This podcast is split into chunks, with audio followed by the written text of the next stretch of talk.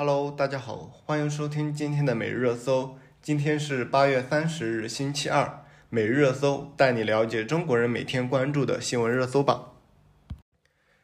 今天我们来关注的第一个新闻是：内蒙古住建厅将取消公摊面积列为立法项目，建议上报。内蒙古自治区住房和城市建设厅网站八月二十四日消息，该部门就近期。内蒙古自治区政协十二届五次会议第零三幺八号提议进行了相关答复，答复主要关于规范房屋公摊面积的提案。目前，全国在商品住宅的交易和确权中，普遍以共有建筑面积为标准，公摊面积确定具有很强的专业性，广大购房者对分摊的共有建筑面积的合理性。准确性缺乏专业的了解，也不能直观的了解实际的套内面积，并且公摊面积因项目不同存在差异，造成消费者和质疑的矛盾纠纷。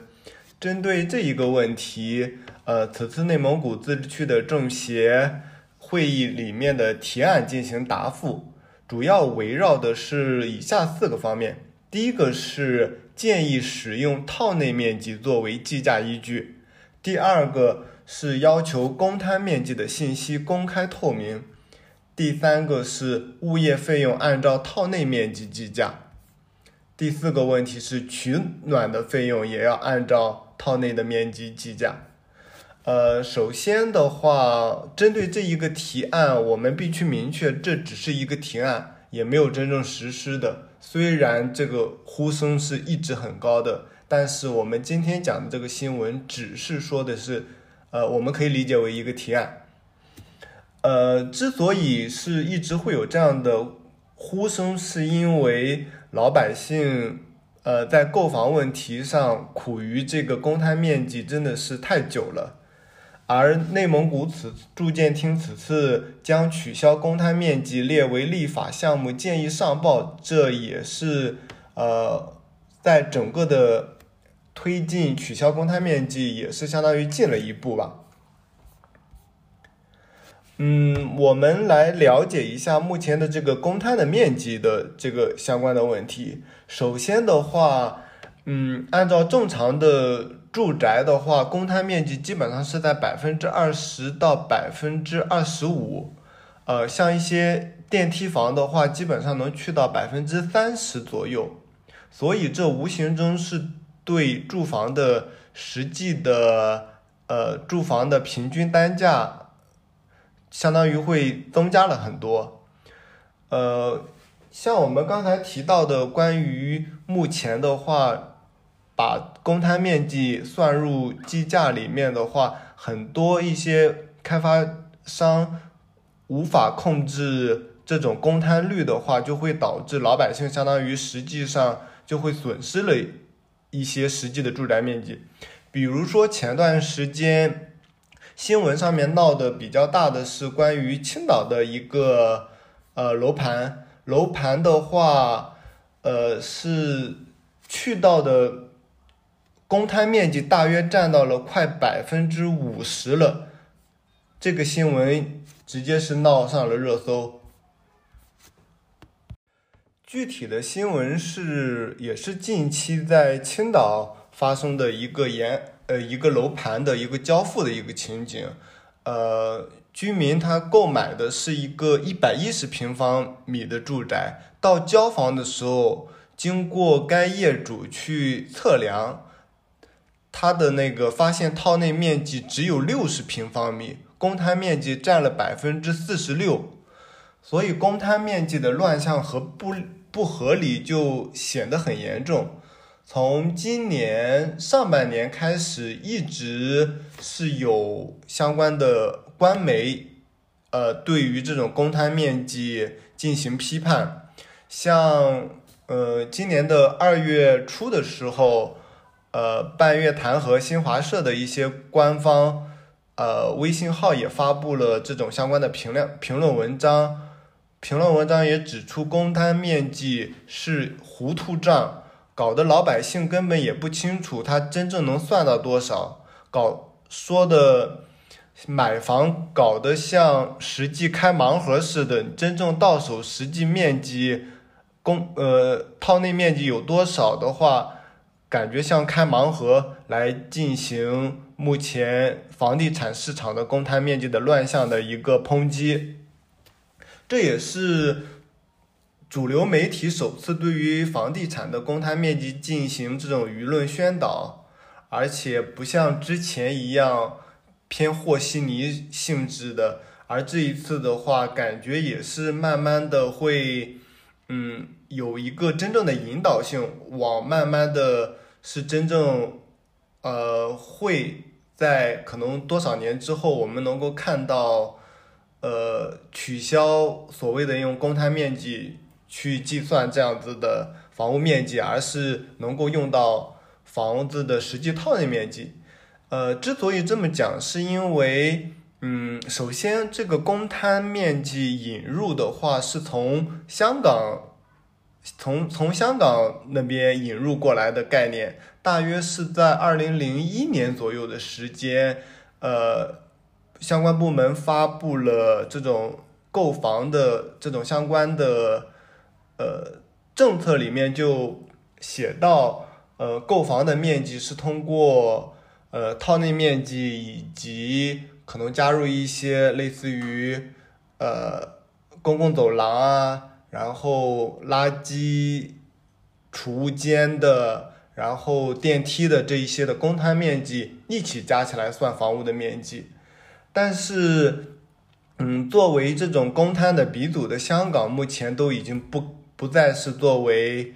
呃公摊面积去进行这种计价了。香港是在一三年的时候开始已经改成了以套内面积去计价，所以连我们从这个相关的制度引入的香港都已经不再使用这种公摊面积，而现在包括今年的话，媒体也一直包括呃相关官媒一直在引导说这个公摊面积的一些乱象，再加上嗯有好几个省市。在尝试着做这样子的试点，是以通过呃套内的面积，加上我们今天说的这个新闻，内蒙古的住建厅也是有这样的一个提议出来，呃，希望慢慢的这个现象慢慢会改善。呃，其实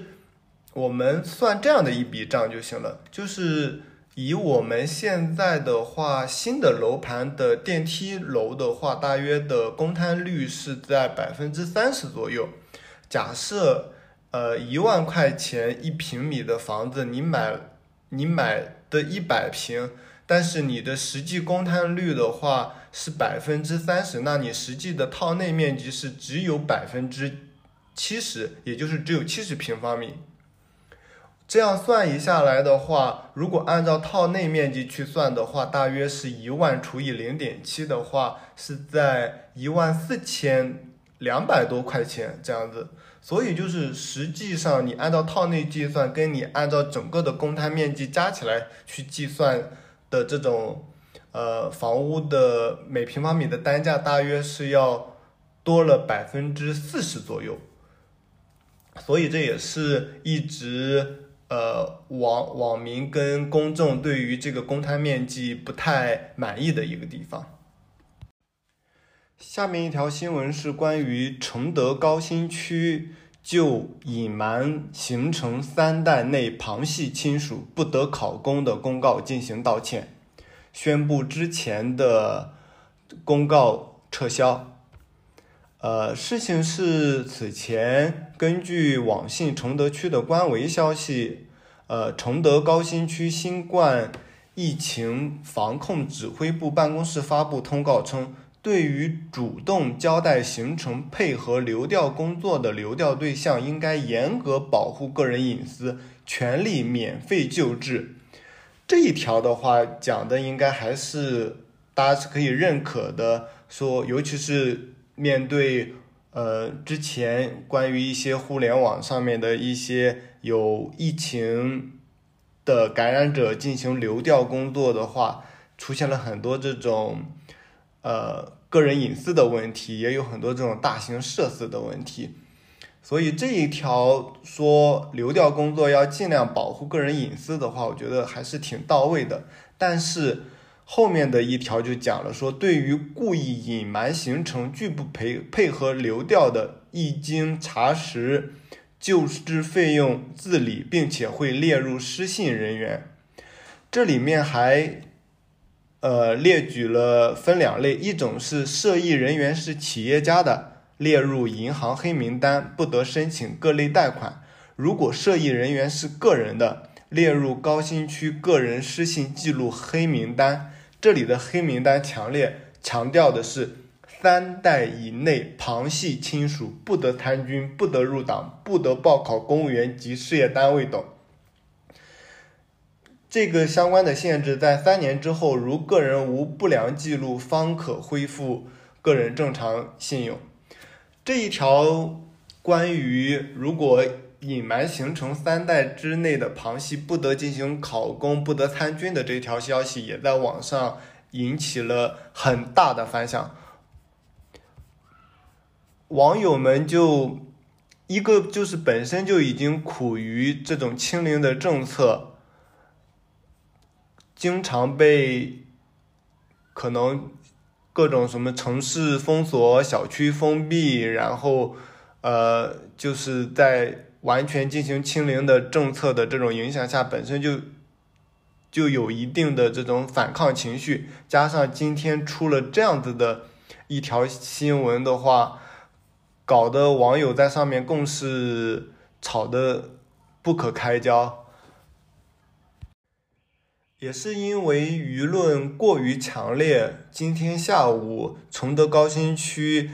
就针对于此前的这一条公告进行了道歉。嗯，公公告称，崇德高新区新冠疫情防控指挥部办公室未经研经研究审核，擅自发布相关涉疫政策，法律政策依据不足，予以撤销。对此造成的影响，向社会公开致歉。此次的事件正在调查中，将依纪依规严肃处理。这个事情的话，呃，其实第一个就是，呃，像新闻里面也提到的，就是，呃，关于隐瞒这种行程，然后涉及到考公的限制以及入入党。参军的这样的一些影响，本身这一块就是会触及到相关的，对于比如说考公，对于呃事业单位，对于入党，对于当兵参军的这种相关法律保护的这种的违背，所以就是完全是无无政策、无法律依据去做成的这样子的一种。来强制要求公众去进行符合这样子的清零的这种管束，所以这一个问题还是，呃，要说大还是挺大的。第第二个的话，关于这个问题的话，我们也可以去发散思考一下，就是当下的公信力，因为不。不停的会有这种相关的政策，以及这种所谓的拿了鸡毛当令箭，一些为了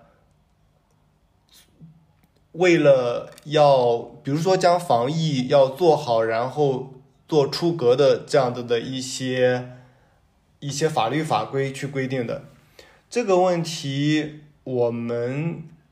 呃，会联想到的其实是前段时间关于，嗯，苏州的一个大学生，他穿日本和服，然后在步行街里拍照，被当地的警察给带到派出所去没收衣服的这样的一个行为，也是一种管束过度的这样的一种行为。就是本身如果只是呃善意引导、良性的去引导这样子的爱国情绪是没有问题的，但是这种越规越矩、甚至可以说是越过法律去进行的这种相关的处罚，导致公信力会不断的下降。包括这一次的崇德区高新区的这一次新闻，也是类似于这样子的情况。这种公告的话，其实它算是属于重大事项，也算是一个可能只是需要道歉就可以解决的问题。但是它能够引起这么大的反响，我们从侧面也可以看得出来，其实。呃，公众对于这些相关的公告以及相关的责任人以及这种相关的越举的这种行政过大去管束的这种的一种不认可以及这种抵抗，正好我们今天还有一条热搜的新闻。呃，正好是来可以相相对于回应一下这一个新闻，就是在互联网上的好几个平台有这样的一条热搜的热搜，它的它是简单的一条翻译，呃，这只是一个《绝命毒师》里的台词，台词的是英文是 "I'm not in danger, I'm the danger"，呃。我粗略的翻译一下，就是我没有处在危险当中，我就是那个危险的制造者，就类似于这样子的一个新闻。但是网上就是传出来的霸气的翻译是怎样子的？有人说把这个 "I'm not in danger, I'm the danger" 翻译为我不是黄马，我是红马。还有一人翻译说。我不是密接，我是阳性。下面一条新闻是我们继续关注一下俄乌战争的今日发展情况。俄乌战争也已经持续了六个月的时间，目前还是一直处于这种对峙跟抗衡的阶段。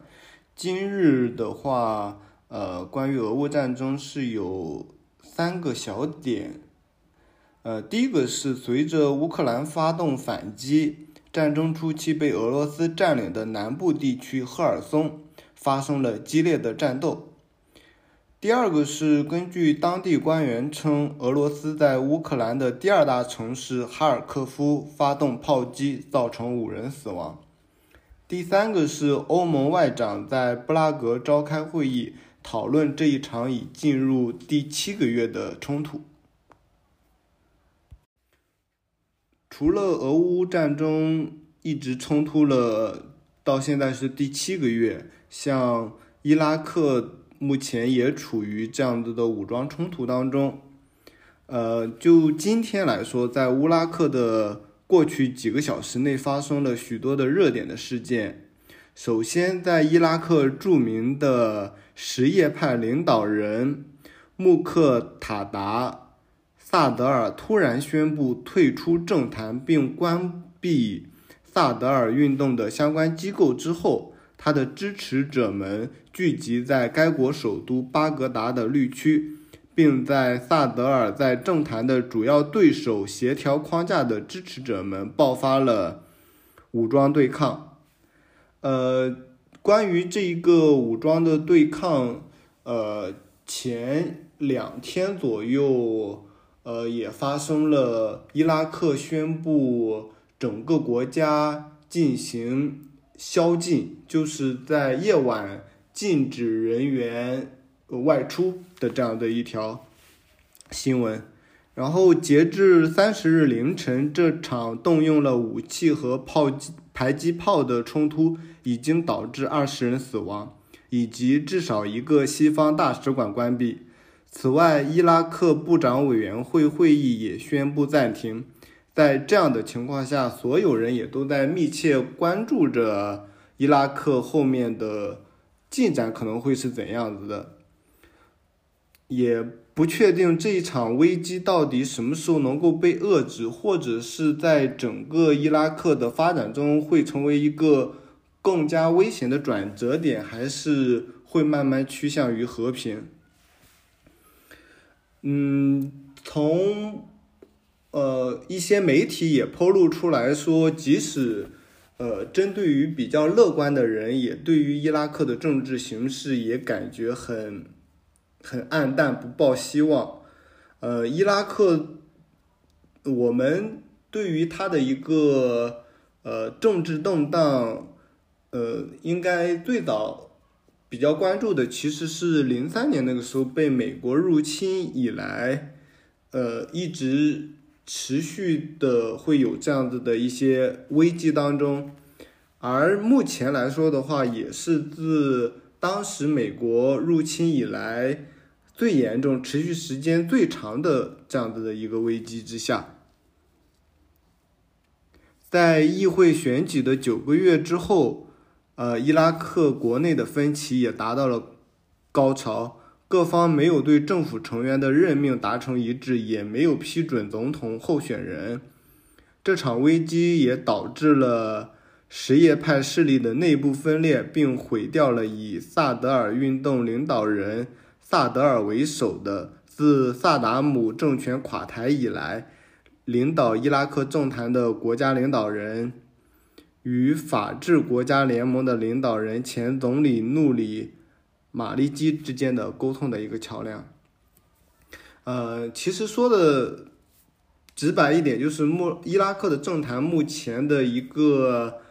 尖锐的分歧慢慢的走向了一条小胡同，甚至是死胡同当中，导致该国一直是除了外部的这种冲突之外，还有它的一个内内乱问题。呃，在目前的这双方产生冲突的与伊拉克军队本身的这种相关的话，双方都拥拥有这种呃所谓的支持者。并且双方的支持者都坚信自己能够在，呃，这这场冲突中是合法性的，都认为对方是在颠覆国家，都认为自己是合理的，导致伊拉克内部的局势就一直很动荡。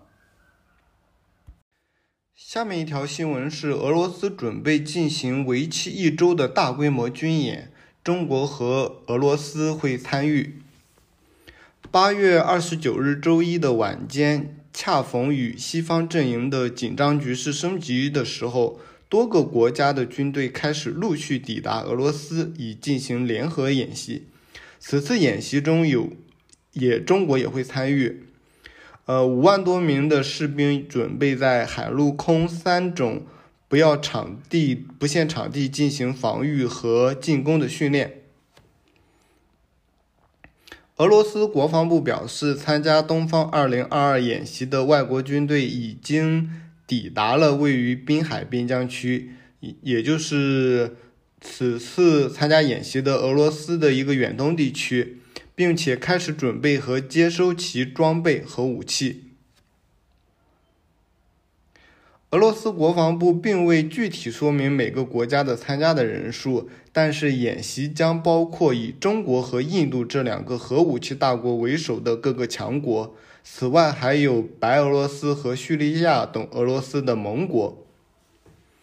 该声明还强调，在此次演习选择在俄乌战争爆发的六个月之后的举行，目的是确保俄罗斯以及其盟国的军事安全。